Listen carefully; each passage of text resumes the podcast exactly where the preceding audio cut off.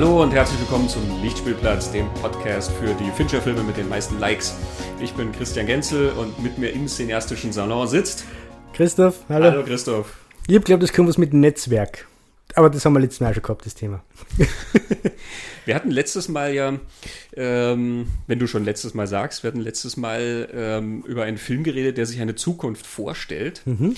die noch nicht stattgefunden hat, ähm, obwohl ich darauf warte. Wir werden heute über einen Film reden, wo sich Leute auch eine Zukunft vorgestellt haben mhm. und die hat stattgefunden. Sie bestimmt unser aller Leben. Mhm.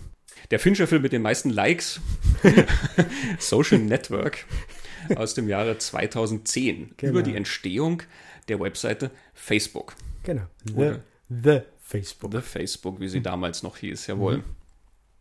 Ja, ähm, was passiert denn eigentlich in, das, in uh, Social Network? In Social Network. Ähm, ja, wir wohnen der Gründung von Facebook bei.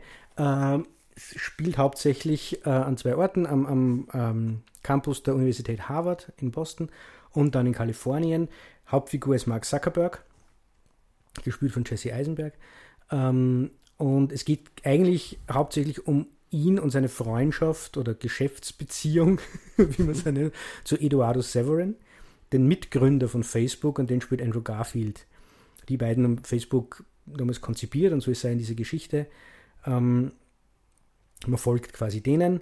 Ähm, dann nur andere wichtige Personen, äh, die Winklevoss-Zwillinge, gespielt von Army Hammer und Josh Pence, der ausschaut wie Army Hammer. Wir kommen dann zu, zu dem vielleicht auch noch, wie die das gemacht haben, auch faszinierend. Und Sean Parker, den spielt Justin Timberlake. Sean Parker hat ähm, berühmterweise Napster mit konzipiert, erfunden und begründet und war bei der Gründung von Facebook ähm, maßgeblich involviert. Und das Spannende an dem, wie Social Network erzählt, es ist eigentlich anhand von zwei Anhörungen, es sind nicht wirklich Gerichtsverfahren, sondern so, so Anwaltsgespräche äh, zwischen zwei streitenden Parteien.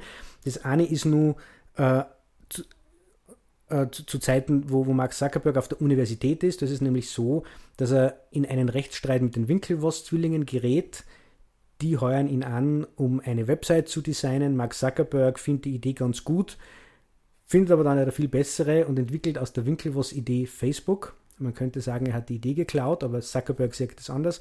Also man sieht diesen Rechtsstreit und anhand dem, was dort besprochen wird, äh, wird in Rückblenden die Geschichte erzählt.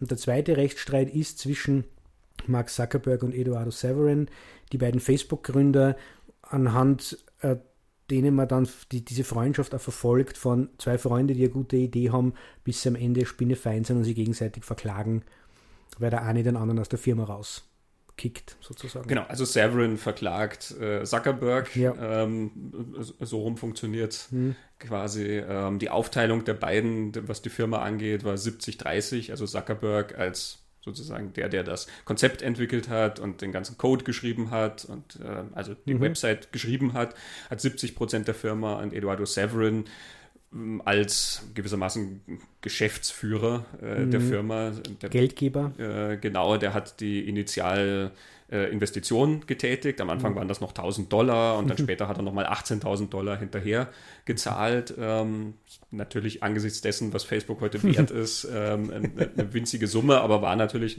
eine wichtige Summe ähm, zu diesem Start, dass man halt Serverkosten und ähm, alles, was drumherum ähm, passiert, auch dann die ersten Angestellten die dann dazugekommen sind, dass man die zahlen kann.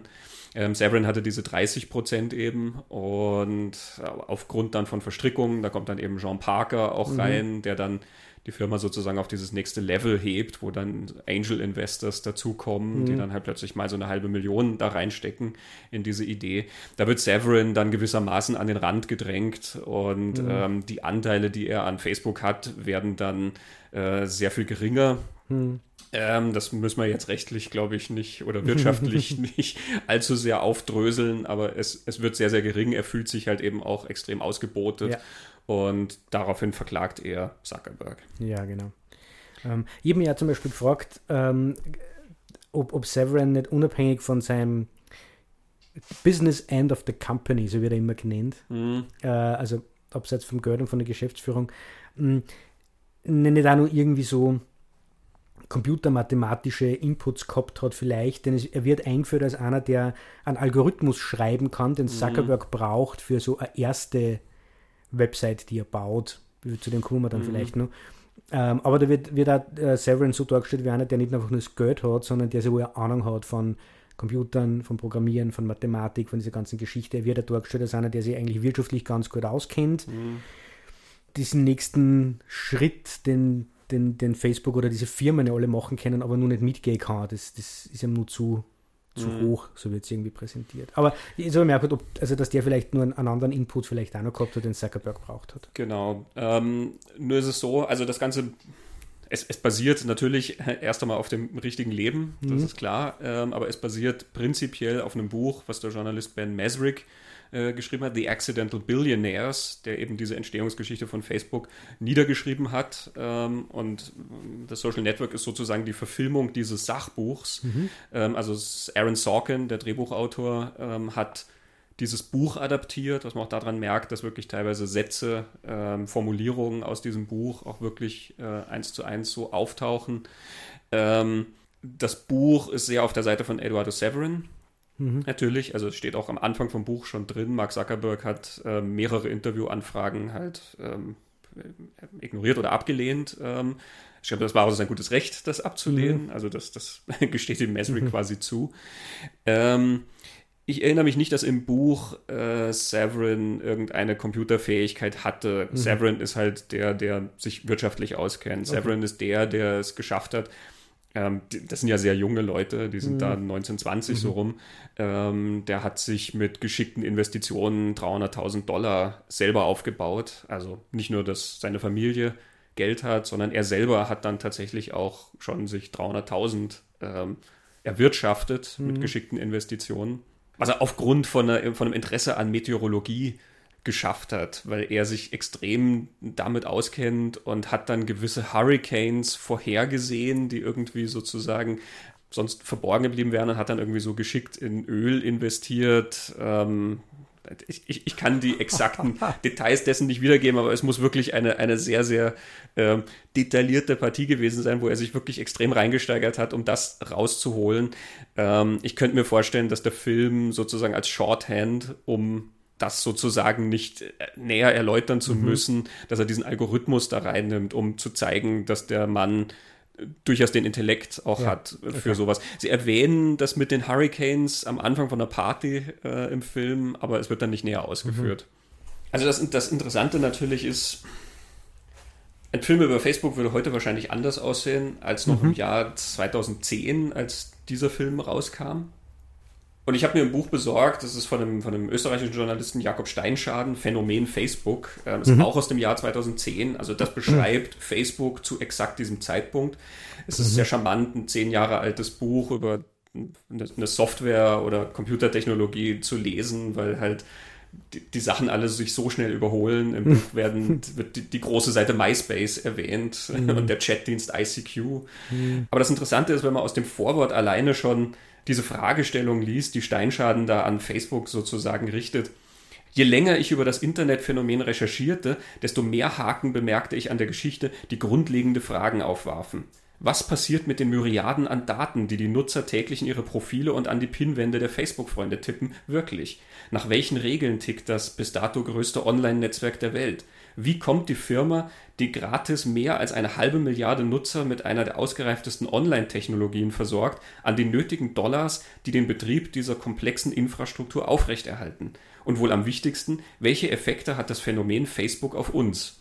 Mhm. Das sind Fragen, die man eigentlich heute genauso stellen würde. Man mhm. hat heute ein paar mehr Antworten ähm, mhm. auf sowas. Aber ähm, nicht viel. Nicht sehr viel mehr. Also das Geheimnis Facebook ist eigentlich immer noch sehr, sehr wohl behütet. Ähm, das fand ich interessant, ähm, weil der Film beschäftigt sich mit diesen Sachen gar nicht. Genau. Der Film beschäftigt sich nicht mit der Frage, was Facebook da an Daten abgreift und wie es um Datenschutzrechte bestellt mhm. ist und wie der psychologische Effekt von Facebook ähm, funktioniert, außer dass an einer Stelle dieses, dieser Satz fällt, it's freakishly addictive. Genau, Dakota Johnson. und da reden wir von der Zeit, wo Facebook noch keine Timeline hatte.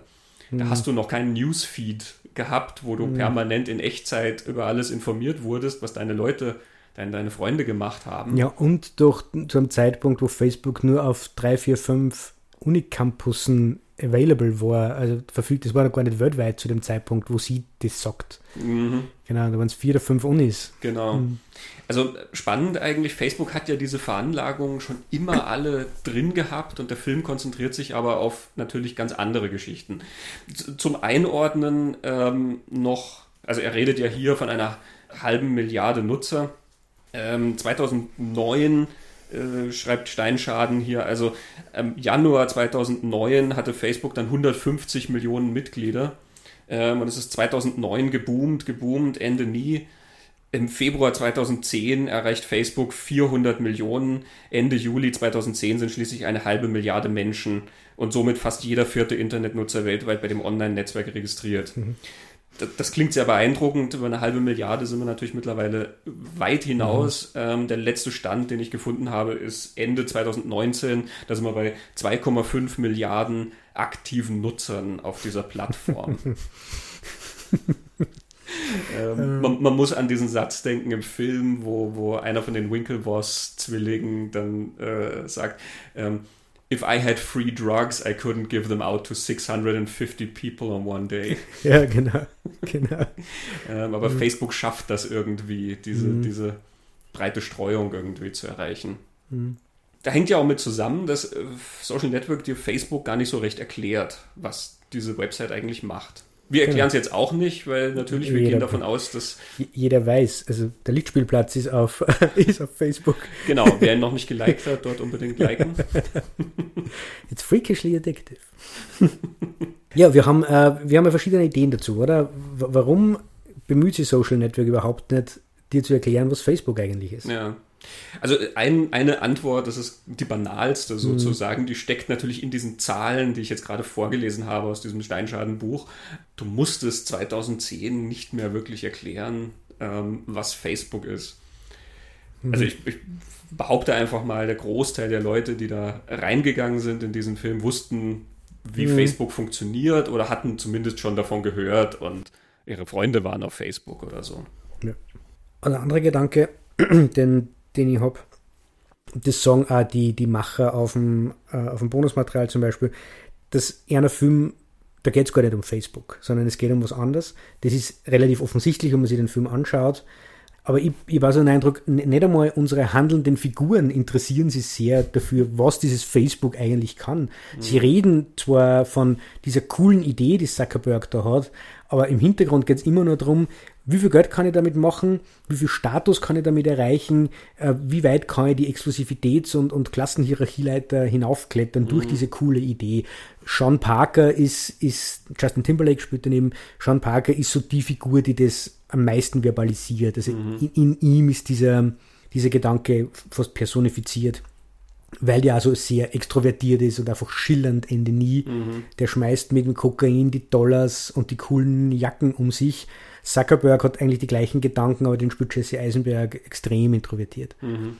Aber ähm, abgesehen von, von diesem kurzen Entwicklungsprozess, der, der, in so ganz kurzen Schritten, wo Zuckerberg auf die Idee kommt, ja, man, man, man, man, vernetzt die Leute, man stellt das komplette soziale Leben des Colleges einfach online, man vernetzt die Leute, dann kommt jemand auf die Idee, ja, der Beziehungsstatus. Mhm. Weil es geht nur darum, äh, am College, es geht in der ganzen Welt, sagt, da geht es nur darum, wie kriegt man Sex oder wie kriegt man nicht.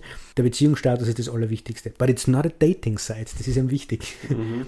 Das, ist, das ist relativ wenig, wie er auf diese Ideen kommt, aber es geht äh, unsere Figuren nicht um, mhm um die Idee. Es geht ja, ja, was man damit machen kann. Es geht um Macht und Geld ja. und halt irgendwie das, das sich beweisen, auch gegenüber alten Verletzungen sozusagen. Mhm.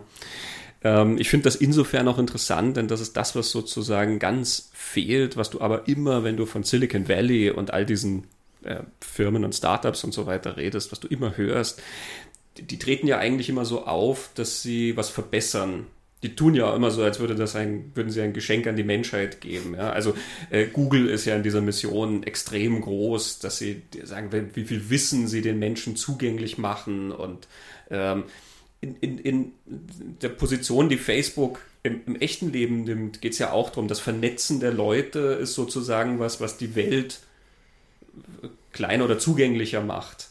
Mhm. Also auch was, was dir ja irgendwie hilft, was dir ein Geschenk ist irgendwie.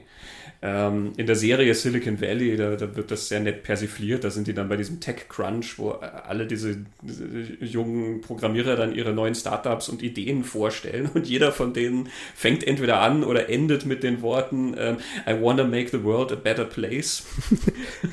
und die Helden von unserer Geschichte, die sind dann so gut mit ihrem äh, Programm, was sie dann haben, das regt dann den Chef von diesem gigantischen Internetkonzern Huli, der nicht ganz zufällig an Google erinnert, das regt ihn dann so auf, dass er an einer Stelle sagt, I don't want to live in a world where somebody else makes the world a better place. Was natürlich dann diese, diese Haltung auch wieder etwas entlarvt. Nicht? Mhm. Ähm, das fehlt in Social Network total. Zuckerberg wird nie dabei gezeigt, wie er sagt, warum ist das gut, dass du die Leute alle vernetzt. Ja, und er wird ja nie gezeigt, wie der Zuckerberg der letzten paar Jahre, der dauern von der Redefreiheit mhm.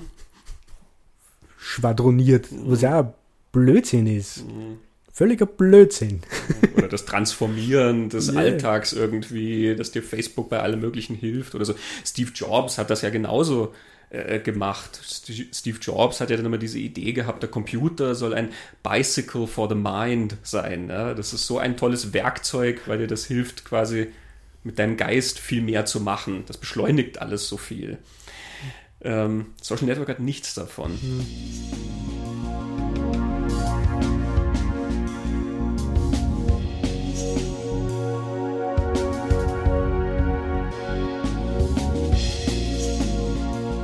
Der Satz aus dem Film, den ich mir seit dem ersten Mal anschauen vor zehn Jahren gemerkt habe, die haben mehrmals gesehen, aber ich, ich sage den immer wieder im Alltag, wenn man immer nur über Facebook diskutiert. Äh, die Idee von Zuckerberg, das, das eben halt schon gesagt, das soziale Leben online abzubilden. Mhm. Ähm, und wie macht er das? Äh, es gibt am Anfang diese grandiose, die grandiose, das ist ja, keine, ist ja keine Montage eigentlich, sondern zwei Szenen, die, die gegeneinander geschnitten sind. Zuckerberg äh, ist frustriert, nachdem er ein Date geplatzt ist und er observiert worden ist. Er geht nach Hause, macht ein Bier auf und beginnt eine Website zu schreiben. Das ist Face Smash, so nennt er das. Das darauf hinausläuft, dass zwar zufällig äh, zwei Fotos von, von Frauen, die am, am, College Campus sind. Er hat damals nur den Harvard College Campus, er hackt einfach die Datenbank. Die werden zufällig zusammengruppiert und man kann abstimmen, welche schärfer ist. Und während er das macht und mit seinen Freunden, Eduardo Severin und, und, und nur zwei Freunden, glaube ich, oder nur einem Freund dann benannt sitzt, ähm, findet von einem dieser exklusiven Elite-Clubs, diese Männerbünde, die die Zukunft des Landes vorbereiten, mhm. findet eine exklusive Party statt. Und das, was Zuckerberg da online baut, ist das, was dort beim Türsteher passiert. Die Mädchen werden nach dem angeschaut, wer ist fescher, der darf rein und wer ist nicht fest, der darf nicht rein. Und auf die Partys passiert genau dasselbe. Die Frauen werden sexualisiert und objektiviert und sind nur zum halbnackt tanzen da und zur Erregung der, der Männer. Und das kippt immer so hin und her. Du siehst Zuckerberg die, die, die, die Seiten bauen, du siehst diese ausufernde Party in dem Exklusivclub, dann geht es wieder zurück zu den ganzen jungen College-Kids, die dann abstimmen und dann, ja, die ist schärfer, die ist schärfer, ah, die kenne ich, uh, uh, she's my roommate. Ähm, ich glaube, das ist das, das soziale Leben, das er da online stöhnen will. ja, durchaus. Ich finde die Sequenz auch großartig, weil mhm. ähm, das ist dieser Phoenix Club, um den es da geht, mhm. ähm, zu dem ja Eduardo Severin zugelassen wird. Eduardo Severin kriegt am Anfang so eine Einladung und die haben ja dann so einen Prozess, den du durchlaufen musst. Das ist wie bei den Burschenschaften, wo du dann halt so als, als junger Fuchs irgendwie dann erst einmal gewisse Demütigung über dich ergehen lassen musst für eine Zeit, um dich zu beweisen und, und, und. Und dann wirst du halt in diesen exklusiven Club aufgenommen. Eduardo Severin wird dazu eingeladen. Mark Zuckerberg natürlich nicht. Und, und Mark Zuckerberg, wie du merkst, schon von Anfang an dieses Films, äh, das ist was, was auf ihm lastet oder das nagt irgendwie sehr an ihm. Er ist immer der, der draußen ist. Mhm. Ähm, und du kannst diese Sequenz dann auf so viele Arten lesen. Also er selber schreibt sich in diese Gesellschaft. Ja. Er selber schreibt sich zu einem Status mit diesem Programm, was mhm. er dann macht, zu einem Status, wo er Zugang zu so einer Welt hat, ähm, zu diesem Exklusiven. Der baut sich seinen eigenen Final Club, mhm. seinen eigenen Phoenix Club. Ja. Mhm. Der baut sich seine eigene exklusive ähm, Welt, äh, in der dann genauso die Groupies kommen und genau. ähm, er derjenige ist, der das heranschafft. Im im Buch von Mesrick äh, wird das auch äh, erklärt. Da gibt es auch tatsächlich den Begriff an Harvard. Ähm, der Bus, mit dem dann diese Frauen da rangekarrt werden, das ist der sogenannte Fuck Truck. oh. Äh, David oh. Fincher am Audiokommentar redet auch über diese Sequenz und ähm, er sagt, es, es wurde mir dann oft vorgeworfen, dass das so oversexed oder sexed up sei. Mhm. Und er sagt, na ja, also natürlich ist das ein bisschen glamourös gemacht, because we have a movie that opens on Friday night. Aber nach allem, was er gehört hat, ist das nicht sehr weit weg. Er hat gesagt, er weiß nicht, ob jetzt alle Frauen, die da in diesem Ding sind, so wie Models aussehen, wie das, was er da zeigt, und ob sie alle so schnell ihre Klamotten verlieren. Aber der, der Grundgedanke dieser Partys, dieses, mhm. der, dieser sexuelle Trieb, der ja mhm. da dahinter steckt, ja, das ist, er sagt, äh, nicht weit vom Schuss, was er da zeigt. Mhm. Ja. Der andere Teil vom sozialen Leben, glaube ich, den, den Zuckerberg über Facebook da abbildet, ist eben diese Exklusivität, genau diese, diese Clubs wie dieser Phoenix Club oder der, der andere Club, in dem die Winklevoss-Zwillinge äh, drin sind, der nur exklusiv ist. Porcellian. Der Porcellian Club. Da, da werde die, die Zukunft und die Elite des Landes, die Wirtschaftselite, die politische Elite, vielleicht da die wissenschaftliche Elite herangebildet und es ist eine reine Männerpartie. Ähm, ein eigenes soziales Netzwerk und das bildet Facebook ja dann auch wieder ab und, und Zuckerberg baut sich das selber Mm, und wo es auch nur um Status geht. Und das sind ja, also die Statusmeldungen auf, auf Facebook, da ist das auch schon wieder im Wort drin. Es geht nur um sozialen Status, nicht um die Idee, nicht um den Inhalt, nicht wie gut die Winkel, was es rudern, ähm, weil sie im Ruderer sind, sondern es geht um Status, mhm. der sich durch Exklusivität definiert. Man darf in diese Clubs nicht rein. Facebook war ja mit, wir können nur darüber diskutieren, wie exklusiv Facebook heutzutage noch ist. Damals war es auf alle Fälle, weil es nur auf gewisse Uni ähm, äh, gegeben hat. Das ist so der zweite Teil, exklusive Clubs, wo sie, wo, wo, wo sie die, die Elite sich selbst ausschnapst für, für die Zukunft des Landes und bei Facebook hat es ja funktioniert. Also wann wer die Welt verändert hat, dann Facebook.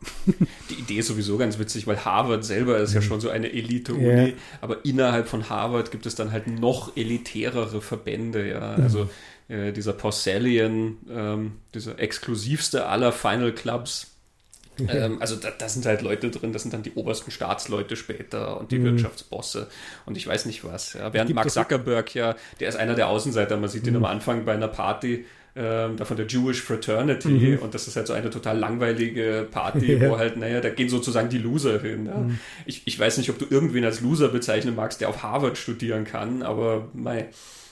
Es gibt doch diese eine, äh, diese eine Zeile, die, die gesagt wird, dass in diesem Porcellian Club 19 Nobelpreisträger, so und so viel Pulitzerpreisträger, mhm. and one Movie Star äh, rausgekommen sind. Also Mesrick führt das in, in, dem Buch auch noch ein bisschen aus und das Interessante ist, ähm, dass diese Seite, die die Winklevoss Zwillinge vorhatten, dass da auch genau eigentlich derselbe Drive dahinter steckte wie dann bei Facebook. Ähm, also einerseits was die Exklusivität anging, ihre Website, die sie machen mhm. wollten, hieß ja The Harvard Connection. Mhm. Äh, und einer der Schlüsselprinzipien war, du kannst nur mit einer Harvard-E-Mail-Adresse mhm. dich dort registrieren. Also auch was sehr Exklusives. Leute wollen das. Mhm. Und die Idee dahinter, im Film erklären sie es dir ja, dass man sich da halt mit den anderen Leuten von Harvard irgendwie vernetzen kann und ähm, dann halt schauen kann, mhm. ne, wer, wer, ist da in welchen Kursen und äh, wer macht was und so. Ähm, Im Buch wird das noch ein bisschen, ich, ich sag mal, saftiger erklärt. The project was called the Harvard Connection, and it was a website that was going to change life on campus if they could only get someone to write the computer code that would make it work. The central idea was simple. Put Harvard's social life online, make a site where guys like Tyler and Cameron, also die Winklevoss-Zwillinge, mhm. who spent all their time rowing, eating and sleeping, could meet up with girls without all the inefficient, time wasting wandering around campus that real life usually necessitated. As members of the Harvard elite, Tyler and Cameron were in a unique position to see how flawed Harvard's social scene was. Eligible guys like them never had the opportunity to meet enough choice girls because they were too busy doing the things that made them such hot properties on campus. A website geared towards socializing could fix that problem, could create a fluid environment where girls and guys could meet. Mhm. Ja, die, die, sind, die, die sind mhm. ja so gefragt und weil sie ja so viel Zeit drauf bringen mit Rudern und Trainieren und, und ihren Essen. Kursen und so weiter, ähm, deswegen haben sie so wenig Zeit quasi, dass sie mhm. genug Frauen kennenlernen. Also es wird dann auch noch ausgeführt, dass sozusagen du, du lernst ja dann nur die Frauen kennen, die halt zum Beispiel auch in diesem Kreis der Ruderer sind äh, oder die auch in der gleichen Studentenwohnheim sind wie sie. Mhm. Und ihre Website würde das halt dann sehr schön erweitern. Also selbst da steckt schon diese Idee, dieses, mhm. ähm, ne, es ist einerseits ist total elitär gedacht und andererseits mhm. ist es halt wirklich auf genau diesen Sex wieder gedacht, da lernt man Mädels kennen. Hm. Man, man, macht was online und die können dann sehen, was für coole Haberer Tyler und Cameron Winklevoss sind. und die wollen sie dann kennenlernen und damit haben sie einen viel größeren Kreis, um halt die Beste zu finden oder ich weiß nicht was. Ja, ja sie waren Sechster bei den Olympischen Spielen zumindest. Ja, ja, also. Ja, eine coole Typen. Das ist, man möchte ihnen den, den Platz in der Harvard-Elite auch gar nicht absprechen. Ja, also ich finde, das macht dann das Social Network auch zu einem Film der, der Geschichte nicht über Facebook, also zu einer Geschichte über das amerikanische Universitätssystem und damit aber auch, weil die Uni das ist, die Vorbereitung für, für dieses Wirtschaftssystem, über das amerikanische Wirtschaftssystem. Wie läuft denn dort, wie läuft denn der, der Laden dort? Mhm. Und eigentlich eine Geschichte über einen amerikanischen Traum, ohne die Romantik. Äh, und ich glaube, das ist ja das, was die Macher meinen, wenn sie sagen, es ist kein Film über Facebook, es geht um mhm. was anderes. Nebst der, was wir jetzt noch gar nicht besprochen haben, was natürlich für, für jeden Autoren gefundenes Fressen ist, wenn es da um Dinge geht wie Verrat, mhm. das Zerbrechen einer, einer engen Freundschaft, ähm, Betrug. Also die, die, das ist ja auch alles da, das sind die großen, das sind die Shakespeare-Themen quasi. Und natürlich ist es da drin, da kann man super Geschichte erzählen, aber im Kontext geht es ja, glaube ich, um, es geht ja um, um wieder mal um, um Amerika und ums junge Amerika. Mhm. Das ist ja auch das Interessante an diesen ganzen Hacker-Geschichten. Also wir haben ja auch über Steve Jobs mhm. geredet, Episode 6, wer sie mhm. noch nicht gehört hat. Da ähm, Aaron Sorkin. Anhören, ist auch von Aaron Sorkin geschrieben, mhm. genau. Ähm, dass diese Hacker-Geschichten ja immer so eine Art, äh, ja, also ja, sie hacken sich den Weg in diesen mhm. American Dream. Ähm, sie finden sozusagen ein, ein, eine Abkürzung. Sie, die, die finden irgendeinen Weg, um diese althergebrachten Regeln irgendwie zu brechen und sich selber was aufzubauen und dann natürlich genau dem eigentlich wieder zu folgen, was genau. das ist. Der, der, der Junge aus der Garage, der so brillant ist, dass er irgendwas baut oder schreibt oder sowas, dass er sich in den Multimillionen-Dollar-Club sozusagen katapultiert. Ne? Das sind dann immer die Außenseiter, die das machen, ähm, die, die sozusagen gar nicht auf dem Schirm von den anderen da sind mhm. und die, die nicht diesen klassischen Weg gehen mit, äh, sie kommen von Geld und dann sind sie lernen die, dann studieren sie Wirtschaft und arbeiten bei der Bank oder Investment oder irgendwas. Äh, diese Geschichten ja, mit, mit äh, Ivy League, College und so weiter. Ähm, sondern die haben halt irgendwas Geniales mit dem sie das irgendwie zerbrechen und dann sich selber dieses, ähm, also in diese Pers äh, Position mhm. katapultieren. Ne? Genau, das ist so diese, die, das Selbstbild von Zuckerberg und Sean Parker vor allem, ist, ist ja wirklich das, wir sind die, äh, wir sind die Anarchisten, wir sind die, die das System äh, zerstören und kaputt machen und wir mischen jetzt das alles auf und mischen die Karten neu. Sean Parker sagt das ja mehrmals, I, I destroyed the, the, the record labels. I destroyed the record companies. I changed the music uh, business for better and for always. Mhm. Ähm, und er hat ja nicht Unrecht. Aber trotzdem machen sie sich nicht kaputt, sondern sie wollen das Gleiche kriegen aber aufgrund von ihrer Herkunft oder von was auch immer, man weiß ja gar nicht warum, mhm. sie kriegen die, nicht die gleichen Chancen wie die, die reichen Winkelwurst-Zwillinge, aber sie wollen genau, sie wollen das System überhaupt nicht ändern, sie wollen nur eine. Mhm.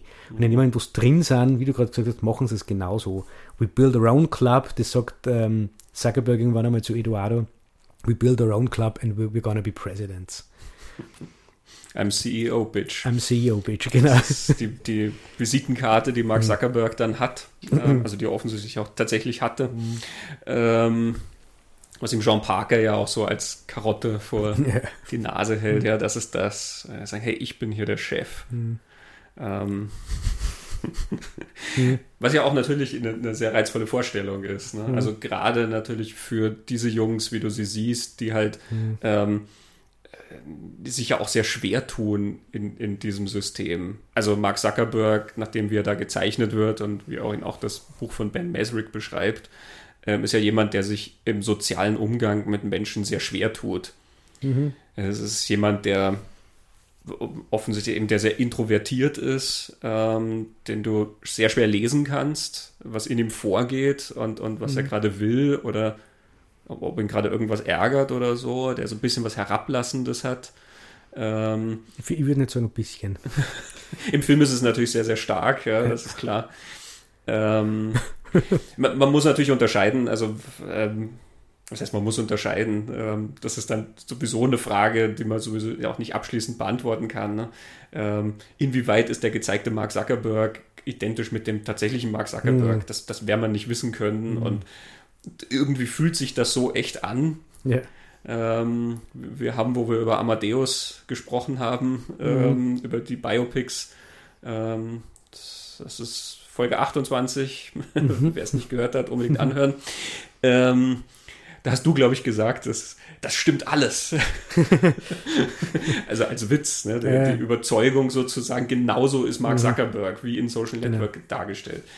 Ähm, das ist ein wir müssen davon ausgehen, dass er natürlich auch andere Seiten hat. Mhm. Ähm, aber so wie er halt da beschrieben wird, ist das jemand, der sich sehr schwer tut mit anderen Leuten, mhm. der halt nicht auf die Party geht und mit allen irgendwie gleich per Du ist und leicht äh, Freundschaften aufbaut oder eine Geschäftsbeziehung oder so, der halt reinkommt und den Raum bestimmt oder die Leute mhm. um einen kleinen Finger wickelt und sagt, hey, ich arbeite gerade an was sehr Coolem und wie wär's und so, sondern das ist jemand, der ganz, ganz schwer tut, eine Verbindung mit jemand anderem aufzubauen, der sich auch mit Frauen zum Beispiel ganz, ganz schwer tut und der da auch keine Freundin hatte oder so zu dem mhm. Zeitpunkt, einfach weil das gar nicht funktioniert hat.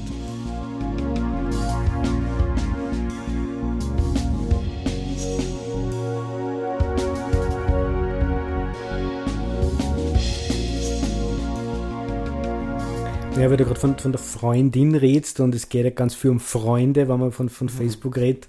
Ähm, anfangen dort der Film ja mit einem großartigen Dialog mhm. zwischen Mark Zuckerberg und Erika Albright, heißt die Figur, eine fiktive Figur in diesem ganzen Haufen von halbfiktiven Figuren, die sie eine erfundene Figur. Und Rooney Mara spielt, mhm. die damals kein Hund kennt hat.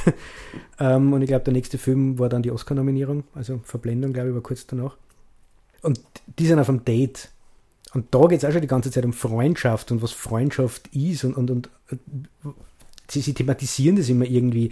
Und man kriegt bei Zuckerberg da schon mit, der denkt ganz stark in sozialen Strukturen und sozialen Hierarchien mhm. und ist sehr, sehr arrogant und blickt auf ganz viel Leid herab. Ähm, und ich finde, das passt super gut zusammen. Einer, der sich im sozialen Umgang ganz schwer tut, weil man kann ihn nicht lesen, vielleicht kann er sich selber auch nicht lesen, er kann was nicht zum Ausdruck bringen, er kann keine Verbindung herstellen, der hält sich an diesen sozialen Strukturen und sozialen Hierarchien fest, als Orientierung und nimmt das als, das ist das soziale Leben und das stellen wir online.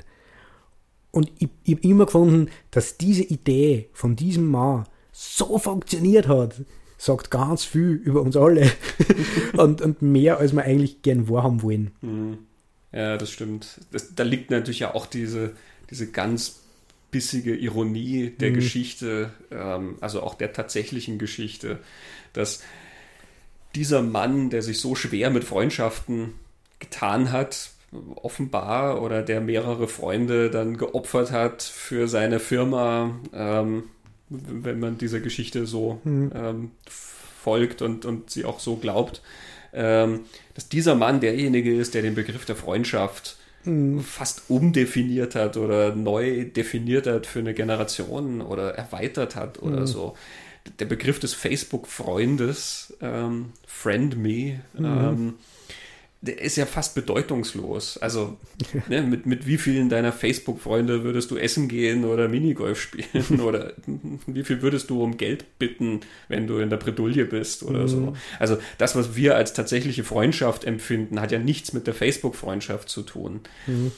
Und trotzdem baut man ja darauf, dass man sehr gerne mit diesen Leuten verlinkt ist. Ne? Wenn man irgendjemanden interessant findet auf Facebook, dann ist das cool, mit denen mhm befreundet irgendwie zu sein. Und äh, gerade wenn da irgendwelche so Promis oder Halbpromis, Leute, die irgendwie in einem Kreis ein bestimmtes Standing haben. Status haben. Genau. Mhm. Ähm, dann hat das einen Wert, dass die dich sozusagen wahrnehmen, dass sie diese Freundschaft mit dir eingehen auf Facebook. Mhm. In, Im Film wird ja auch an einer Stelle die, der Satz geäußert, ne, ähm, dass der, der Mann hat ja, hat ja nicht mal drei Freunde oder so. ähm, der, der Geschäftspartner von den Winklevoss-Zwillingen sagt das einmal. Ich meine, er hatte ganz offensichtlich ja Freunde, also nicht mhm. nur den, den Eduardo Severin, ähm, sondern auch zwei von den anderen, die da am Anfang mit dabei waren, den äh, Dustin. Ich kann den noch einmal Ani aussprechen, der an, sogar Anteile an Facebook koordiniert ja, ja. immer noch hält, der Programmierer. Ähm, mhm. Dustin Morowitz, glaube ich. Ja, oder Meskiewicz, ja. Ähm, genau, und Chris Hughes, auch einer von diesen frühen Programmierern. Ähm, ich bin mir jetzt nicht sicher, wie mhm. dann die Geschichte mit dem weiterging. Also die sind ja alle nicht mehr in Facebook involviert. Zu dem Zeitpunkt waren die dann noch mit dabei, also wo Severin dann ähm, das mit Severin dann geendet hat, war, waren die auf jeden Fall noch mit involviert. Mhm. Also er hat schon irgendwie ja Freundschaften gehabt, ne? nur. Ja. Also Jesse Eisenberg ähm, sagt es auf dem, auf dem Bonusmaterial. Das Bonusmaterial ist ja fast 90-minütige oder nur längere quasi Dokumentation über diese Dreharbeiten und man, man kriegt unglaublich viel mit vom technischen Aspekt, vom Drehbuchaspekt, von den Rehearsals, von man sieht on Location, wie sie das machen und sie erzählen alles sehr offen und sehr, sehr ehrlich. Ehrlicher im Sinne von, das ist nicht nur PR und Marketing, bla bla, mhm. was man sonst kriegt, sondern sehr ehrlich, äh, wie es einer Gang ist und wie sie das alles empfunden haben. Josh Pence, der den zweiten Winkel was spielt, dessen Gesicht man ja nicht sieht. Der darf in einem Fincher-Film eine, eine, starke Nebenrolle spielen, aber man wird nie wissen, wer der, wer der war. Mhm. Ähm, spricht ganz, ganz offen über das, wie ihm das zugesetzt hat. Jesse Eisenberg ist sowieso unglaublich, der redet die ganze Zeit nur von Selbstzweifel und wie furchtbar das nicht alles war. Abgesehen von den ähm, 99 Takes von diesem Dialog mit Rooney Mara. Den hat er super gefunden, sonst war es furchtbar für ihn. Und er überlegt dann sogar kurz, das gefällt mir am besten, ob er nicht das alles, was er jetzt gerade sagt, besser mit seinem Therapeuten besprechen sollte.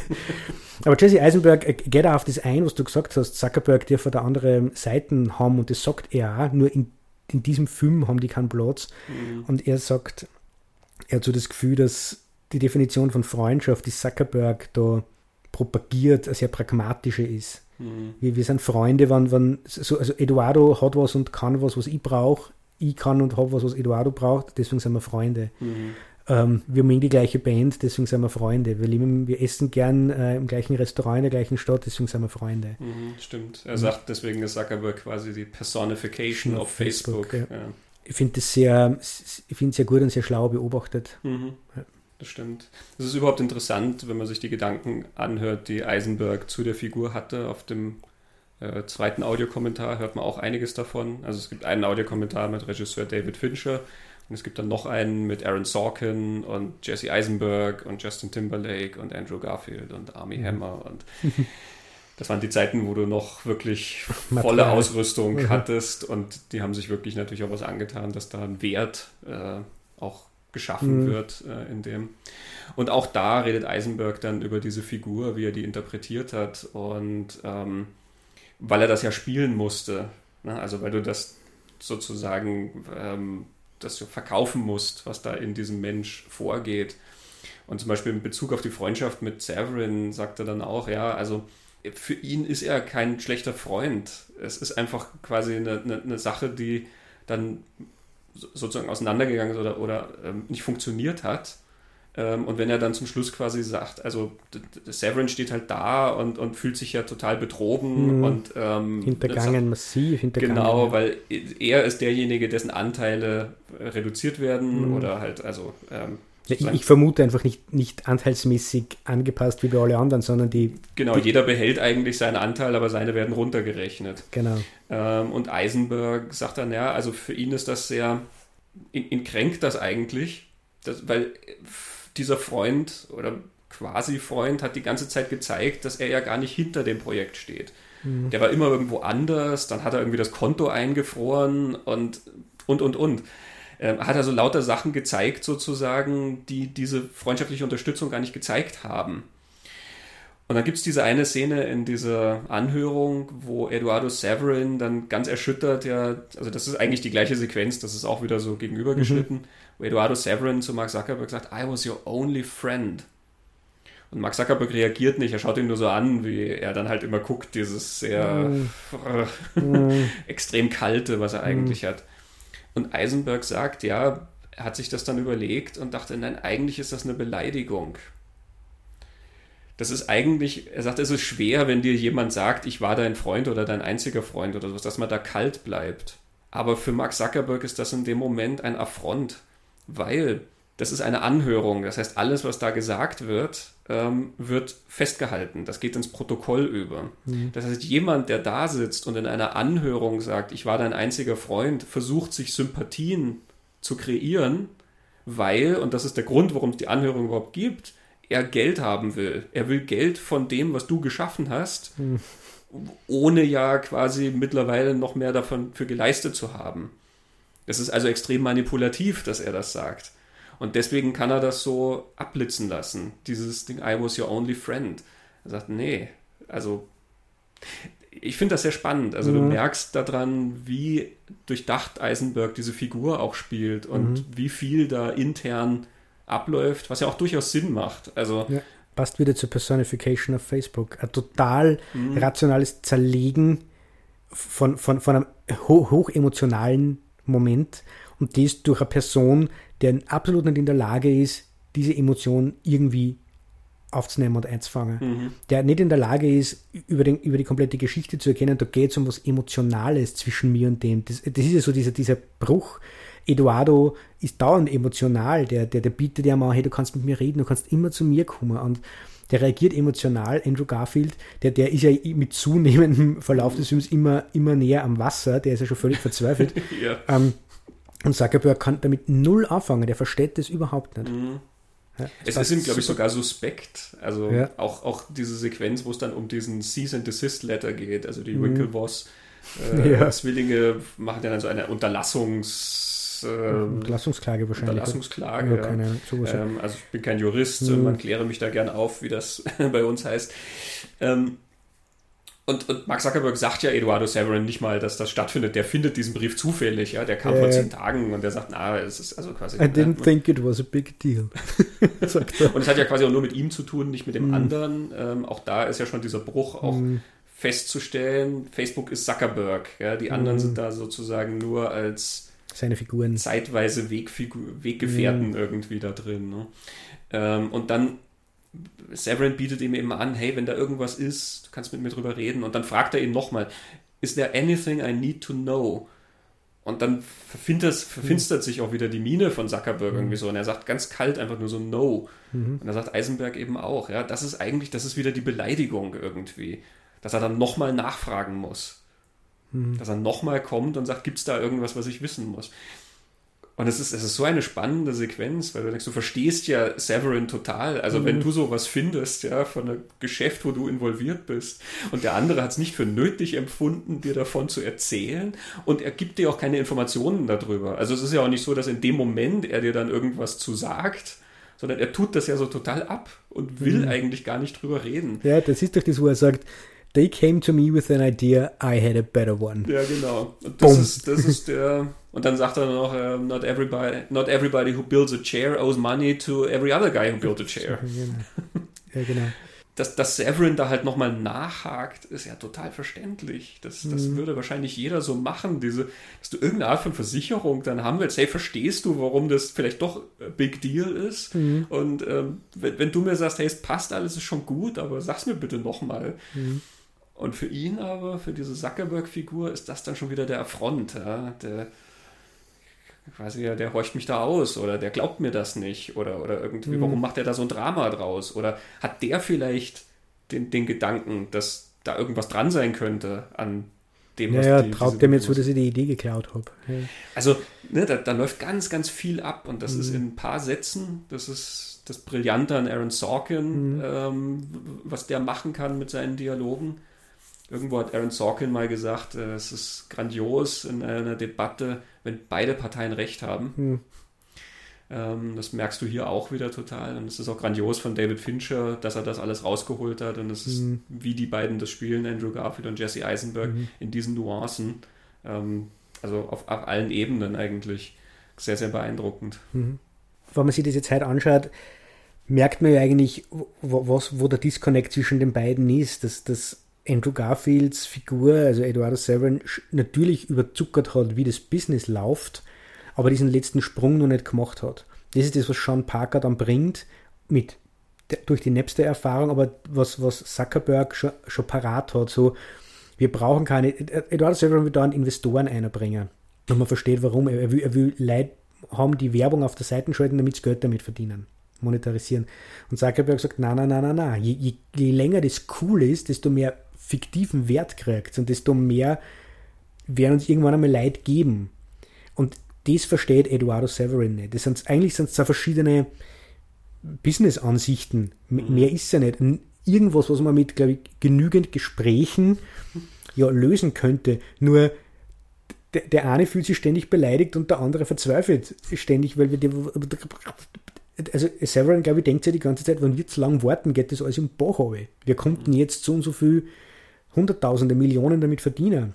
Und Zuckerberg ist, wie du sagst, wahrscheinlich total beleidigt, dass der nicht mittut. Der kann sich, glaube ich, gar nicht vorstellen, dass der das nicht versteht, sondern der macht das ja dann absichtlich. Ja, das, das habe ich, da, ich weiß nicht, dass ich das damals so faszinierend gefunden habe, dass ich damals 2010 genau diesen Moment auch nicht gescheit, also vom, vom Wirtschaftlichen her nicht verstanden habe wer sind diese Leute, die haben da 500 Millionen geben für was? 500.000. 500.000? Ja. Okay. Waren auch viel. Aber für was? Die, die, die, warum? Ja, es ist ja, mittlerweile ist es ja so, so Common Knowledge, um, um was da geht. Ja. Ja, ja, klar, also dieses Angel Investment ist mhm. ja, ähm, also das ist gang und gäbe, ähm, mhm. dass da Leute sehr, sehr viel Geld in diese Startups schicken, die potenziell dann vielleicht ganz, ganz viele Leute erreichen. Und da geht es ja immer erstmal so um imaginäre Werte. Irgendwie. Ja, genau. Ne? Also in dem Steinschadenbuch ist ja da in diesem äh, Vorwort die Frage, ne, woher kommen diese ganzen Dollars? Und mittlerweile wissen wir ja auch, wie Facebook das ganze Geld generiert, was dann irgendwie da ist, indem sie unsere Daten verkaufen, mhm. ähm, beziehungsweise indem sie dann Werbenden irgendwie Zugang zu uns verschaffen, sozusagen, ne? also gezielten Zugang zu uns. Das ist alles was, was da ja noch nicht irgendwie mit reinspielt. Genau. Ähm, in dem Mesrick-Buch ähm, merkt man, es ist äh, also auch da in, in der Filmversion ein bisschen zugespitzt. Ähm, also es war wohl nicht so, dass Zuckerberg dann komplett Anzeigen abgelehnt hat, ähm, aber es hat ihn einfach auch nicht interessiert, so wie ich das lese.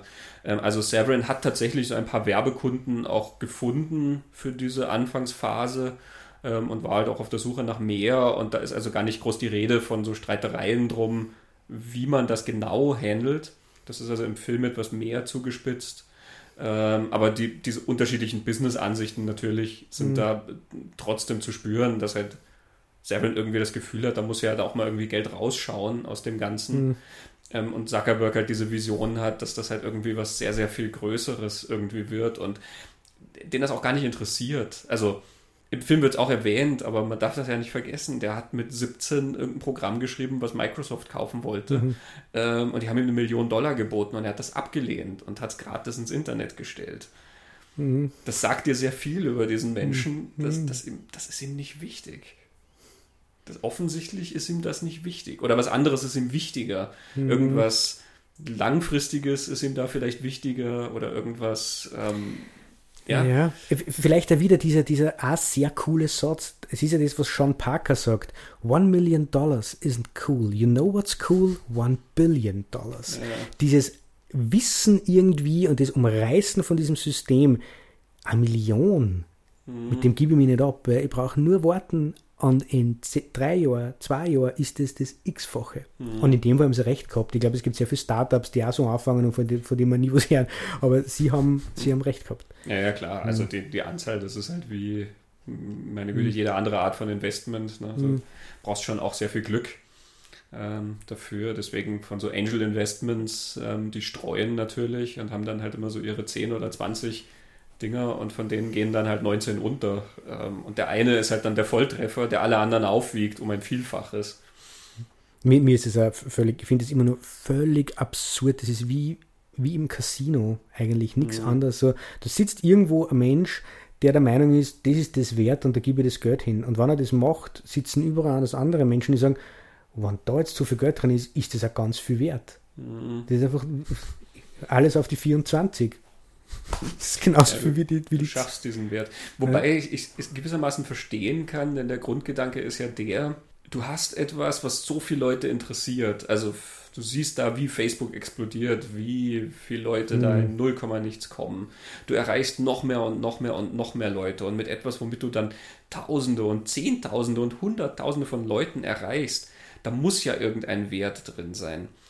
Wie genau der aussieht und wie du den dann umsetzen kannst, das ist was, worüber du dir dann noch Gedanken machen kannst. Aber es ist irgendwie klar, dass da ein Wert drin liegt. Hm. Denk, an, denk an Anonymous, wo es heißt, ähm, so und so viele tausend Menschen lauschen den Worten eines Einzelnen. Ja, genau. That's power. Hm. Und der, der, der Gedanke ist eigentlich ähnlich hier. Du schreibst was, womit du eine Million Leute auf der Welt erreichst. Was du dann mhm. machst mit, mit dieser Technologie und sowas, das ist ja fast zweitrangig. Aber jemand, der eine Million Menschen auf diesem Planeten erreicht, das ist irgendwie, das ist was wert. Mhm. Das verstehe ich. Mhm. Ich könnte keine Zahlen drauf packen oder, ne, also ja, ich, ich ja, bin dann auch nicht der, der die, die, die Wege dann sich ausknobelt, wie die das wohl gemacht haben. Was kann ich dann überhaupt rausholen aus diesem Wert? Sie finden ja dann Wege, wie sie das auch umsetzen können. Aber ich, ich verstehe diesen Grundgedanken mhm. dahinter. Schon, stimmt, ja. Also da geht es mir genauso. Ich glaube, wo, wo ich dann wirklich auch scheite, wie du sagst, ich, ich konnte keine Summe. Ich konnte nicht festlegen, warum ist das jetzt 18.000, na 52 Millionen, na 500.000 wert. Äh, völlig, das ist völlig arbiträr. Welche Macht, welche wirtschaftliche Macht das hat, das hat man, finde ich, öffentlich ja gar nicht so mitgekriegt. Welche politische Macht das sein kann, hat man ja in den letzten Jahren massiv mitgekriegt. Was diese, ja. Und also da gehört der Twitter mittlerweile auch dazu, was man politisch äh, bewegen kann mit diesem, dieser Technologie. Mhm. Äh, genau. Und, aber da sind wir jetzt schon wieder ganz weit weg von dem Facebook in Social Network, weil das ist jetzt ein anderes Facebook. Genau. Mittlerweile. Es wäre fast interessant, eine hm. Fortsetzung mhm. von Social Network zu drehen, die halt dann jetzt zehn Jahre später spielt, ne, was mhm. in der Zwischenzeit alles passiert ist und wie jetzt Mark Zuckerberg auftritt. und, ne, weil er ja jetzt schon diesen, diesen, ja, diesen Heilsbringer. Ähm, ja, die Redefreiheit, der die, die, amerikanische Verfassung verteidigt. Ja, ja, ja. Und aber genauso, wenn der dann vor dem Ausschuss steht und erklären soll, den Cambridge Analytica-Skandal, mhm. dann auch irgendwie so darstellt, eigentlich, das ist immer noch die gleiche Situation wie da in Harvard, mhm. wie du am Anfang siehst, wo die ihn vor den Disziplinarausschuss holen, weil er sich da in die ganzen Server gehackt hat und die Fotos runtergeladen hat und er weiß einfach nicht, warum die sich alle so aufregen. Mhm. Also er hat schon sozusagen sich mal entschuldigt, mhm. ähm, aber irgendwie findet er ja auch, er hat da was geleistet und das ist gar nicht so, wird gar nicht so richtig anerkannt. Ähm, aber er weiß nicht, warum sich die alle aufregen. Er sagt ja dann auch noch so beim Rausgehen, doesn't anybody have a sense of humor? ja, genau. Ja, und, und, ja, er wartet sich Dank, dass er die Sicherheitslücken aufgedeckt hat. Und ich meine, das ist ja dann lustig, aber er sagt ja irgendwie so, hey Leute, ich habe die größte Idee gehabt, Zeit geschnitten Brot. Jetzt sie sagt er so nicht, aber im Großen und Ganzen. Und das sind Kleinigkeiten, über was es du redest. Ja. Äh, zu die Winkelwasser sagt er irgendwann einmal, wenn ihr die Idee für Facebook gehabt hättet, dann hättet ihr Facebook erfunden. Ihr habt es nicht gehabt bumm, und damit brauchen wir es nicht mehr weiter diskutieren. So. Ja, it's that easy. Ja. Und das finde ich auch recht spannend an der Social Network. Ich glaube, man kann es ihn anschauen und kann da drin eine totale Kritik an, an der, den Figuren zeigen oder überhaupt an diesem Netzwerk, also an, an, die, an, dieser Technologie. Auf was steht denn die? Was ist denn der Boden von dem? Und das sind keine, nicht die hehren Ziele von Verbindung und Redefreiheit, sondern da geht es um ganz was anderes. Man kann das aber auch als so große Volksgeschichte sehen, als diesen, der Typ, der Vision gehabt hat und gegen alle Hindernisse, gegen diese ganzen Kasperl, die es nicht verstanden haben, oder die anderen Kasperl, die zu viel mhm. koksen, äh, hat er das durchgezogen und am Ende steht er da und ist der jüngste Milliardär der amerikanischen Geschichte. Mhm. So hört sie dann auf. Genauso wie man Wall Street als totale Werbung für die Wall Street sehen kann oder schwere Kritik, mhm. funktioniert Social Network, glaube ich, auch so. Das stimmt, natürlich haben mhm. solche Geschichten ja auch immer was Inspirierendes an sich. Ne? Jemand, der quasi sich da mit so viel Willensstärke auch gegen alles äh, durchsetzt und diese Idee verwirklicht und so. Das hat immer was Inspirierendes an sich. Auch man denkt sich dann, wenn man sich Wall Street anschaut, also mir geht es jedenfalls so, dann denkt man sich, oh, das, das wäre schon cool, ja. Ich würde das natürlich dann ehrlich machen. Brauchen wir nicht drüber debattieren, ne? aber das ist quasi mein Gedanke. Also natürlich mhm. finde ich das Leben von Gordon Gecko einfach, das, das schaut geil aus. ich mag die Anzüge nicht. ich, ich, ich, würde mein Geld dann vielleicht für andere Sachen ausgeben. Ja. Ich mhm. hätte, hätte mehr DVDs als er. ähm, aber du denkst halt, ja, auch, auch dieses Auftreten, was er hat und sowas, das ist ja alles was sehr Attraktives. Ähm, natürlich, weil ne, die, nee. diese Macht, die er verspürt, oder die Tatsache, dass Leute ihm so zuhören oder sowas, das hat was sehr Attraktives. Da denkt man sich, naja, man würde halt diese ganzen linken Partien, die er dann fährt, die würde man nicht machen. Und bei Social Network denkt man sich, ja, ja, klar, das ist total cool. Man wäre halt einfach viel umgänglicher mhm. als Mark Zuckerberg. Man wäre quasi wie Eduardo Severin mhm. und macht aber mhm. das, was Mark Zuckerberg macht.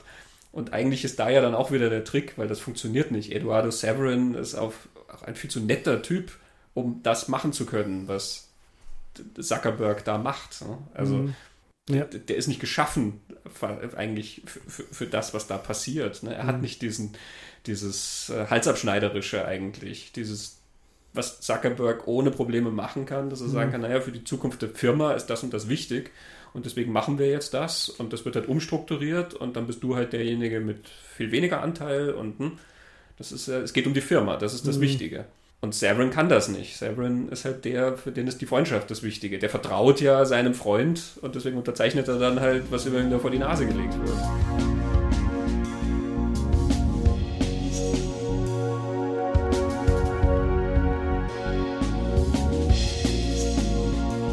Ich habe da beim Schauen einfach angefangen mitzuschreiben und ich habe meistens einfach Sätze mitgeschrieben, die da geäußert werden, weil es einfach so, das sind so markante Sätze, die, die einfach was, was ausdrucken.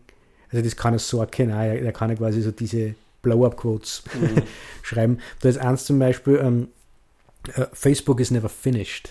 Mhm. Das sagt Mark Zuckerberg an einem gewissen Punkt, wo Eduardo Severin sagt, ne, wir brauchen irgendwann einmal ein Ziel, so wie jedes Startup wird, dann, wird, wird so gegründet, dass man eine gewisse Laufzeit hat und schon weiß, wann man es verkauft.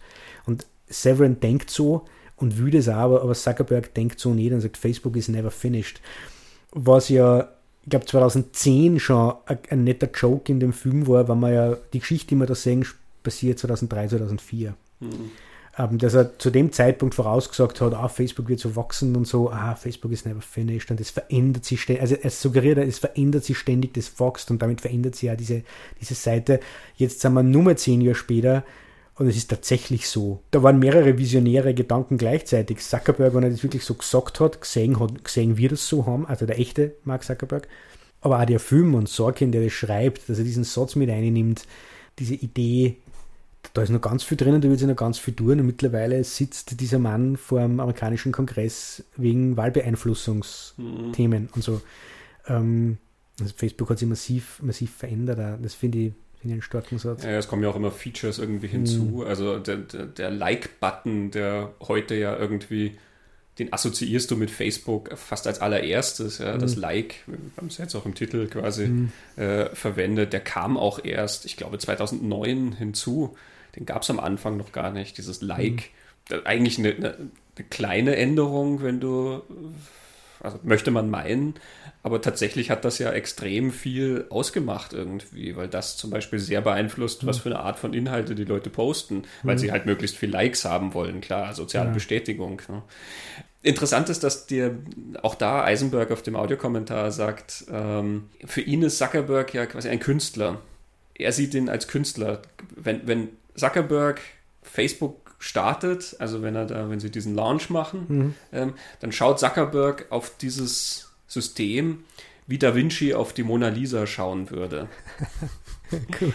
Und da finde ich, passt dieser Satz jetzt never finished auch mhm. irgendwie rein. Das ist wie so ein Kunstprojekt, was immer irgendwie mhm. sich, sich weiterentwickeln kann und, und weiter gedeihen kann und irgendwie so. Mhm. Ne? Das ist nicht einfach nur ein Werkzeug und irgendwann ist dein Hammer halt fertig, ähm, sondern es ist ein Projekt.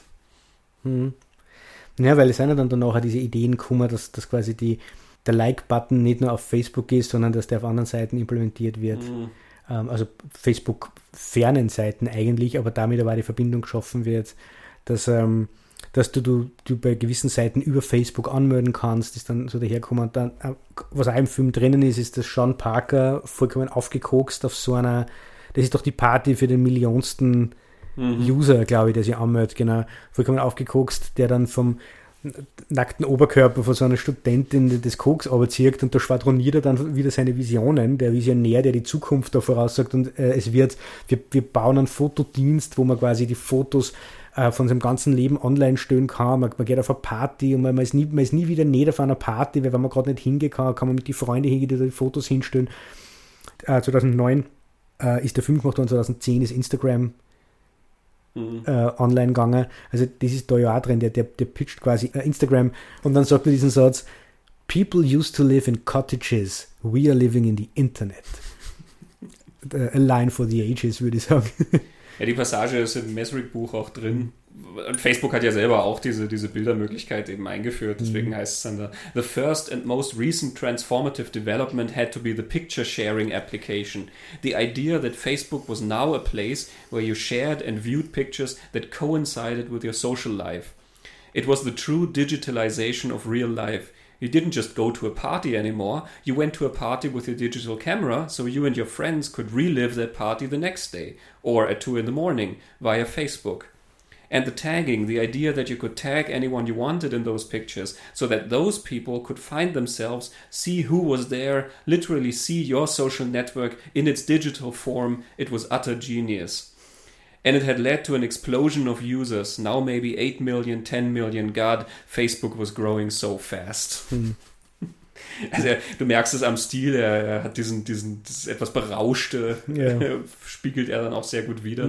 Ähm, es ist überhaupt sehr filmisch geschrieben, das Buch. Also mhm. wenn da die Winklevoss-Zwillinge eingeführt werden, dann setzt er wirklich die Szene erst dass du den Fluss in dieser Stimmung hast mhm. und dann kommen diese Ruderboote und dann kommen, sind die Winklevoss-Zwillinge da und dann sozusagen kommt ein Schnitt und dann sind die im, irgendwo in der Cafeteria und reden und so werden sie dann vorgestellt. Also du merkst einen ganz, ganz filmischen Ansatz mhm. da dahinter. Aber ja, also manche, manche Sätze aus dem Buch sind wirklich so im Film auch gelandet. Ähm, Sorkin hat das, finde ich, sehr gut aufgegriffen, was da drin ist. Es gibt einiges, was halt ein bisschen verdichtet wurde ähm, was ein bisschen dramatisiert auch wurde. Also wir haben ja schon gesagt, Erika Albright, diese Figur, die taucht mhm. natürlich nicht auf. Es gibt wohl irgendeine Frau, die Zuckerberg hat abblitzen lassen, weil die hat er in diesem Blog erwähnt. Der mhm. Name ist im Buch äh, ausgeradiert quasi, mhm. also du, du, äh, ist, ist weggelassen, wer das war. Aber es dürfte niemand von Wichtigkeit gewesen sein. Es war einfach nur der Frust, dass er halt mhm. abgeblitzt ist bei jemandem. Ähm, es gibt dann so ein paar Szenen äh, oder, oder Ereignisse, die halt sich ein bisschen länger äh, abspielen. Zum Beispiel, dass Severin dann erst noch einen Brief an Zuckerberg geschrieben hat, aus Frustration über diese Meetings, die der John Parker dann aufsetzt, bevor er dann das Konto hat einfrieren lassen, um ein Zeichen zu setzen. Die Geschichte mit dem Huhn zum Beispiel ist drin. Ähm, die in der Anhörung zustande kommt, aber die ist noch bevor sie überhaupt Facebook gründen zum Beispiel. Also das ist einfach nur eine dieser Sachen, die Severin da machen muss, um mit diesem mhm. Phoenix Club aufgenommen zu werden. Er muss sich eine Woche lang um dieses Huhn kümmern, das er überall mit rumtragen muss, in jede Vorlesung und alles. Ähm, und da taucht dann auch das auf, dass er ja dem Huhn Hühnerfleisch verabreicht hat, weil er halt einfach nicht nachgedacht hat. ähm, aber es ist halt im Buch ohne Konsequenzen. Es ist halt einfach nur erwähnt, um, ja. um halt zu zeigen, was dieser Phoenix Club macht. Im Film ist das dann ja ein Punkt innerhalb einer dieser Anhörungen, genau. dass das ein, ein, dramatischer Punkt dann mhm. wäre, dass Severin eventuell die Firma gefährdet hat oder das Ansehen der Firma. Ja.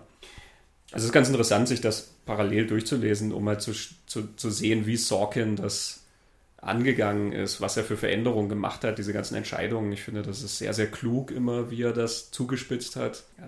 Im, Im, Film holt Zuckerberg Severin nicht vom Flughafen ab und mhm. der steht dann nass im, im, im strömenden Regen und John Parker macht die Tür auf. Das ist natürlich frustriert im, im Buch. Ja, Zuckerberg hat ihn vom Flughafen abgeholt.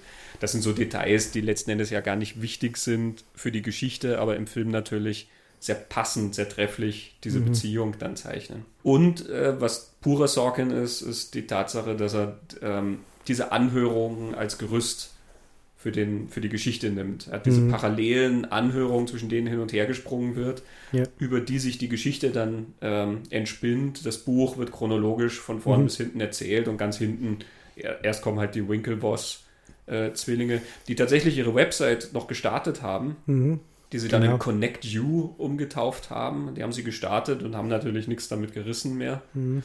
Ähm, und dann erst kommt diese, diese Klage von ihnen und dann kommt halt die von Severin und da hört das Buch dann auch auf.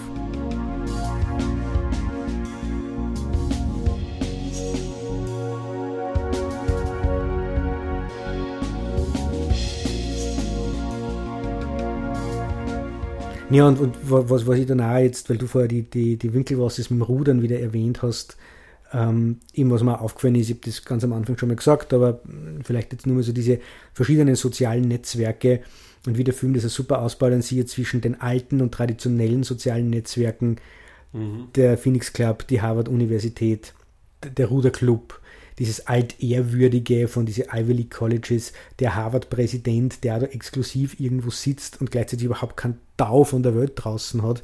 Also diese alten sozialen Netzwerke, die immer nur in einem Safe Space irgendwie sind und glauben, einer kann keiner was und es mhm. ist eher, als wir nicht, oder die Winkel was ist genau die, die sagen, we're gentlemen of Harvard, we don't sue other Harvard students. Und wo der andere dann sagt, verrückt, das, geht aber nicht.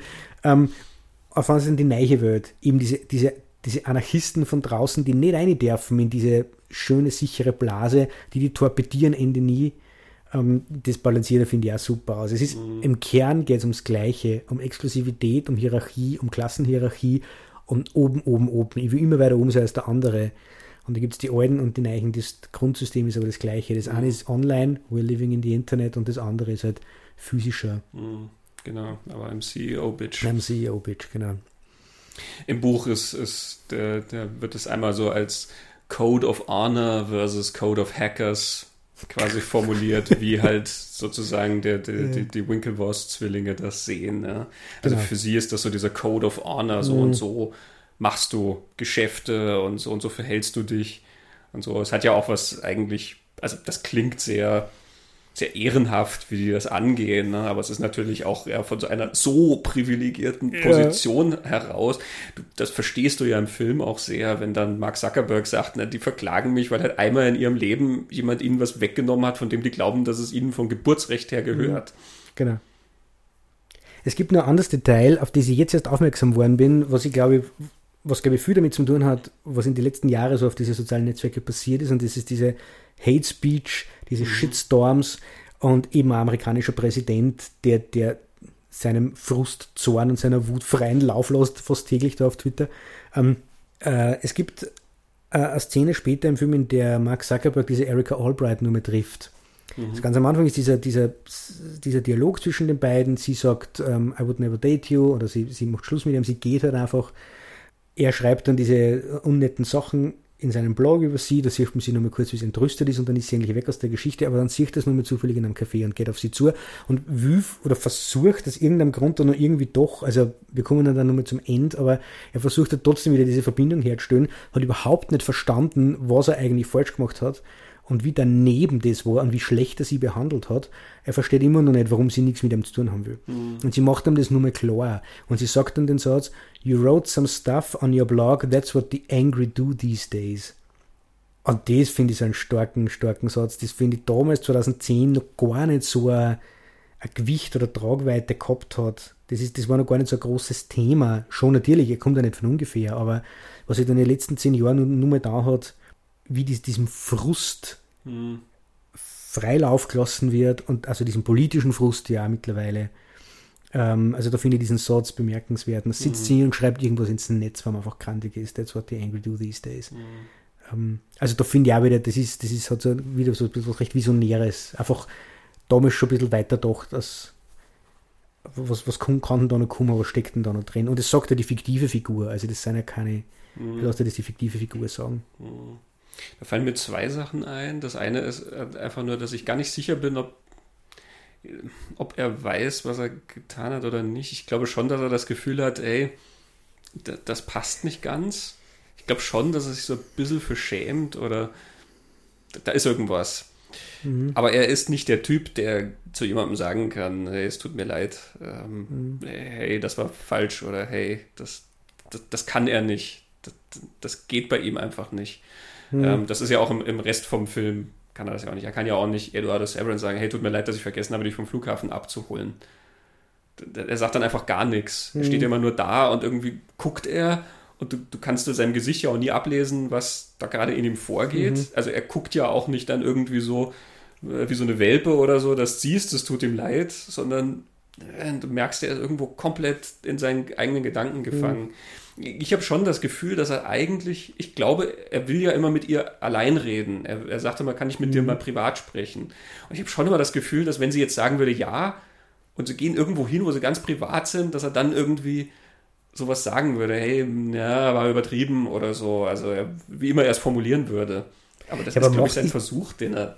Ja, ist er nicht ganz am Anfang in dem Dialog, wie er checkt, uh, uh, uh, die birgt jetzt ab, jetzt reicht's dir, dass er, dass er ein paar so Sachen sagt und sie sagt, was soll denn das jetzt, du meinst das nicht einmal ernst? Ja, stimmt, da sagt er sogar, I apologize in diesem ja. Ding, ähm, aber da ist es natürlich schon zu spät, weil er halt schon so ja, und weil abgeschreckt hat. Ne? Ja, genau, weil, weil, weil glaube ich auch, sie merkt in dem Moment da, er sagt das jetzt nur, weil er in diesem sozialen Tanz, der da passiert, muss er das jetzt sagen, um was ja. Schlimmeres zu vermeiden. Er, er versteht, er meint es nicht nicht ernst, weil er nicht versteht, was er wirklich falsch gemacht hat. Mhm. Aber vielleicht ist er mein, mein, Gedanke, er versteht gar nicht, was er falsch gemacht hat, ähm, kommt er daher, da kommen wir jetzt zum, zum Ende, wenn's, wenn wir was End reden wollen. Der Film mhm. hört er damit auf, nach diesem ganzen Theater, zwei Anhörungen, drei Anhörungen, äh, Freundschaften zerbrochen, größtes Internetphänomen, der jüngste, jüngste äh, Milliardär der Welt, sitzt er alleine vor seinem Facebook-Account und mhm. refreshed die Page von dieser Erika Albright, der er gerade eine Freundschaftsanfrage geschickt hat. Und ich kann mich erinnern, ich habe jetzt jahrelang nicht gesehen, aber damals, wie ich ein paar Mal gesehen habe, das hat immer was sehr armselig Trauriges gehabt. Mhm. Er, er will eigentlich immer nur diese Verbindung zu dieser Frau, wo er es damals verbockt hat. Mhm, so ein Gatsby-Moment sozusagen. Genau, genau. Und jetzt habe ich was anderes drin gesehen er hat auch ganz am Ende noch nicht verstanden, was eigentlich das Problem ist. Mhm. Er, er, hat nicht verstanden, was habe ich denn gemacht mit der Frau, dass die nichts mehr von mir wissen will. Er versteht es einfach nicht. Und deswegen glaubt er auch, er kann es jetzt zumindest auf seinem sozialen Netzwerk kontaktieren und sie wird dort seine Freundin sein, weil das sieht, let, let's be friends. Und sie sagt, wir werden keine Freund. Mhm. Er versucht es über das nur einmal. Ähm, und weil ich, weil ich den, den Schluss jetzt beim Jetzt anschauen so auf einmal verstanden habe, dieses Nicht-Verstehen, wie, wie, wie Freundschaftsbeziehungen im echten Leben unterschiedlich sind zu Freundschaftsbeziehungen auf Facebook, interpretiere das vielleicht in andere Szenen genauso eine. Mhm. Aber eben ist ja das, das Steile an diesem Film, er kann sich über die Jahre verändern und man sieht was anderes drin. Ja, ja, also das gehört natürlich auch zu diesen Szenen, die, finde ich, sehr viel hergeben, weil sie auf so verschiedenen Ebenen funktionieren, wie die mit dem Phoenix Club und seinem mhm. Face Mesh, über die wir vorher geredet haben. Ähm, ich sehe es schon als ähm, dass er immer noch diesen, sozusagen, da, da, da hängt ihm was nach. Mhm. Ähm, es taucht einmal auch noch auf in diesem Gespräch mit John Parker, wo die in dem Club sind. Ähm, wo John Parker ihm ja dann erzählt von Victoria's Secret ja. und Millionen und Milliarden und Pipapo. Und John Parker erzählt ja auch sozusagen seine Origin-Geschichte, ja, diese eine Frau, das eine Mädchen da auf der Highschool, die er so beeindrucken wollte und mhm. bla bla. Und dann hat er Napster gemacht und Pipapo. Mhm. Und so, und eigentlich, John Parker will ja auf was ganz anderes hinaus. John Parker will auf die Größe der, des Unterfangens hinaus. Mhm. Und ähm, Zuckerberg fragt ja dann nochmal nach, äh, did you ever see her again? Ja, oder, genau. oder do you ever think of her? Mhm. Irgendwie so, er fragt dann nochmal nach und das ist ja so ein Moment, wo du das Gefühl hast, hey, sozusagen, das kennt er. Die, die, die, der Ursprung liegt in dieser, ich sag's mal, gescheiterten Beziehung. Mhm. Ähm, und das hängt ihm nach. Irgendwie, das findet er interessant, dass der andere auch sowas hat. Und er fragt, hey, ist, ist da nochmal irgendwas rausgekommen? Hat sich da irgendwas geändert, irgendwas getan mhm. oder so? Das suggeriert ja so ein bisschen, dass er das für die macht. Deswegen habe ich zum Schluss auch das Gefühl, das hängt ihm noch nach und das mhm. will er sozusagen immer noch irgendwie erreichen. Wenn sie ja nicht mit ihm reden will, dann er geht ja auch raus und Andrew Garfield sagt zu ihm, hey, you did the right thing, you apologized, right? und er guckt ihn nur so ganz finster an und er sagt, we need to expand. also auch so ein bisschen suggeriert, dass wir, ja, wir müssen jetzt noch größer werden, weil wenn ich jetzt noch erfolgreicher werde, dann kommt es irgendwann nicht mehr an mir vorbei oder so. Ne? Okay, ja, ich habe das jetzt so verstanden, das ist jetzt eine Kompensation. Ja, äh, natürlich sie, ist es das. Sie, sie, sie schneidet ihm wieder die Eier an und ja, okay. Jetzt mache ich, also freudianisch gesprochen, volle Kastration, ja, du musst der Phallus wachsen. So. Aber ich glaube, es hängt mit seinem Gefühl zusammen, er muss einen gewissen Status haben, damit mhm. ähm, sie das macht, weil darum dreht sich auch dieses erste Gespräch. Ne? Dass er, ne, er, er, hat das Gefühl, wenn erst wenn er in diese Clubs kommt, dann interessiert, äh, interessieren sich Leute für ihn oder sie sich für ihn und mhm. so. Also und jetzt, hey, I'm CEO, Bitch. Ja, jetzt mhm. hat er diese Firma und sie ist auf seiner Plattform. Genau, das, das ist alles, was, das ist dann das, das zweite Interessante genau. dran. Ne? Sie kommt dem ja auch nicht aus. Also da können wir jetzt nur raten. Kommt sie dem auch nicht mehr aus oder findet sie es cool? Oder, ja. Aber natürlich, jeder ist auf Facebook und sie ist auch. Also das habe ich dann immer so gelesen, dass mhm. quasi Facebook so umspannend ist, du, eben, du kommst nicht aus. Selbst mhm. sie ist auf Facebook. Das ist mhm. quasi die Aussage von dem. Ne? Mhm. Sogar die hat mittlerweile einen Facebook-Account, mhm. obwohl die die letzte wäre, wo du denkst, die wird sich einen anlegen, aufgrund dieser mhm. persönlichen Hintergrundgeschichte.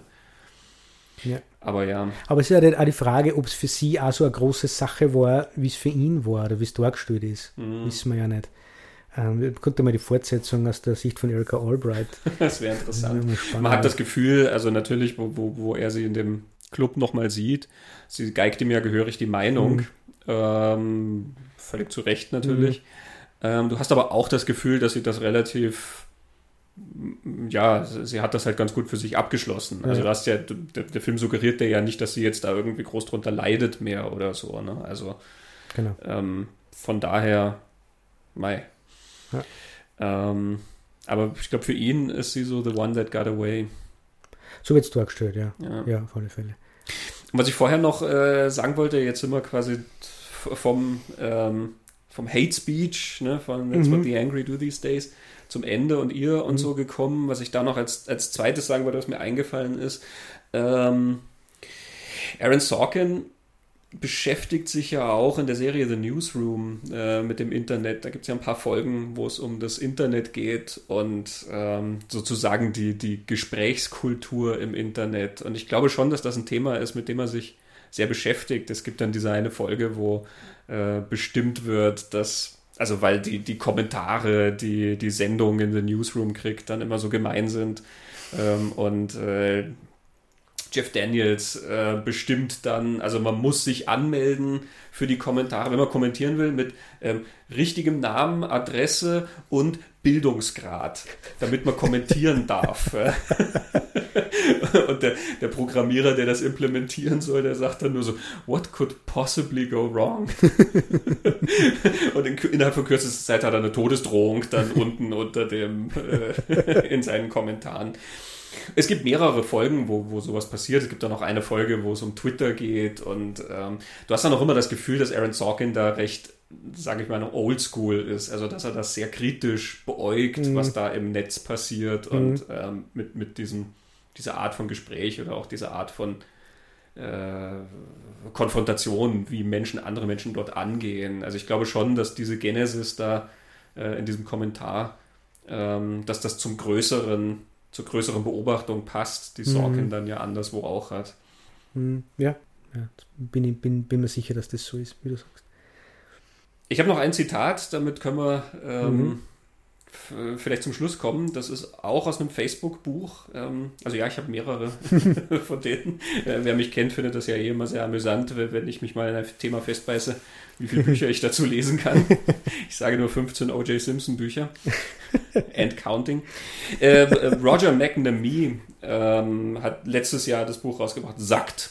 Waking Up to the Facebook Catastrophe. Ja. ähm, also da geht es dann um die, ja, ein, ein, Name wie Clickbait. Da geht es dann also um diese Wahlbeeinflussung, ähm, mhm. die Facebook, in die Facebook dann involviert ist. Mhm. Ähm, also das ist sehr aktuell. Roger McNamee, ähm, der ist einer der Investoren, der frühen Investoren in Facebook. Der hat mit Bono zusammen, jawohl, der von U2, ähm, den, den, den Hedgefund Elevation gegründet und die haben dann in Facebook investiert. Ähm, Was? Bono ist ja auch so gestalt mittlerweile. Unglaublich. Ah, okay. ähm, und er beschreibt, wo er dann über die Geschichte von Facebook redet. Er sagt, er benennt dieses Motto dann als Move fast and break things. Und das ist sozusagen der Modus operandi und entschuldigen kannst dich immer noch später. Ja. Mhm. Ähm, Facebook's motto, Move Fast and Break Things, embodies the lean startup philosophy. Forget strategy. Pull together a few friends, make a product you like, and try it in the market. Make mistakes, fix them, repeat. Uh, etwas, etwas später, for Zuck and the senior management of Facebook, the goal of connecting the world was self evidently admirable. The philosophy of move fast and break things allowed for lots of mistakes, and Facebook embraced the process, made adjustments, and continued forward. The company maintained a laser focus on Zuck's priorities, never considering the possibility that there might be flaws in this approach, even when the evidence of such flaws became overwhelming. das erwähnt er also ein paar Mal und ähm, ich finde also das Buch, wie gesagt, letztes Jahr rausgekommen, aber das passt zu dem Film eben auch sehr gut, weil du diese Philosophie ja tatsächlich sehr gut siehst. Ne? Mhm. Ähm, move fast and break things. Du machst einfach du machst einfach. Mhm. Ähm, und naja, es geht halt manchmal was kaputt. Du brichst auch die Regeln dabei. Ähm, und du kannst dich dann immer hinterher noch drum kümmern, um das quasi wieder sauber zu machen, aber nichts darf deine, deine Vorwärtsbewegung mhm. irgendwie ausbremsen. Und das ist am Anfang äh, mit seinem Face Mash. Äh, mhm. Er macht einfach und dann sagt er halt hinterher, ja, na, tut mir leid und, äh, und dann macht er halt seine Seite und das mit diesen Zwillingen, das, das kümmert er sich auch später drum. Ähm, und alles, auch diese, diese Geschichte mit Severin dann. Er macht halt einfach. Ne? Mhm. Move fast and break things. Mhm. ja. So viel zum Thema Social Network. Mhm.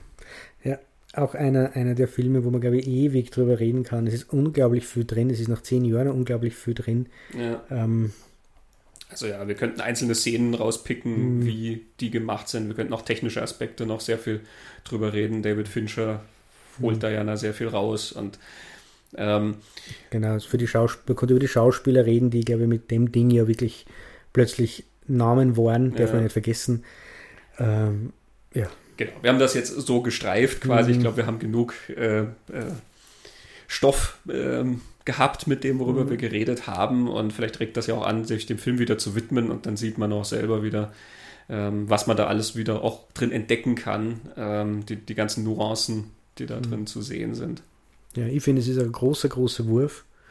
Und es ist auch der, einer der größeren Würfe von David Fincher, muss ich sagen. Ja, ich halte es sogar für mhm. seinen besten ja. Film. Und das, wir reden da von einer Filmografie, die durchaus ein paar Kandidaten für großartige Werke hat. Ja. Und welches Thema als äh, Social Media passt besser, als den Hinweis zu starten? Auch wir sind auf Social Media zu finden. Ja. ja. Auf Facebook, auf Twitter, auf Instagram.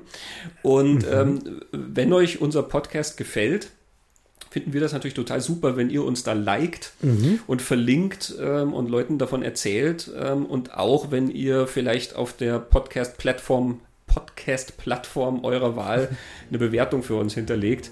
Das hilft uns dann auch eine größere Reichweite zu erreichen. So ist es. Vielen Dank. Vielen Dank und Christoph, vielen Dank für das interessante Gespräch. Vielen Dank für das interessante Gespräch. Tschüss. Ciao.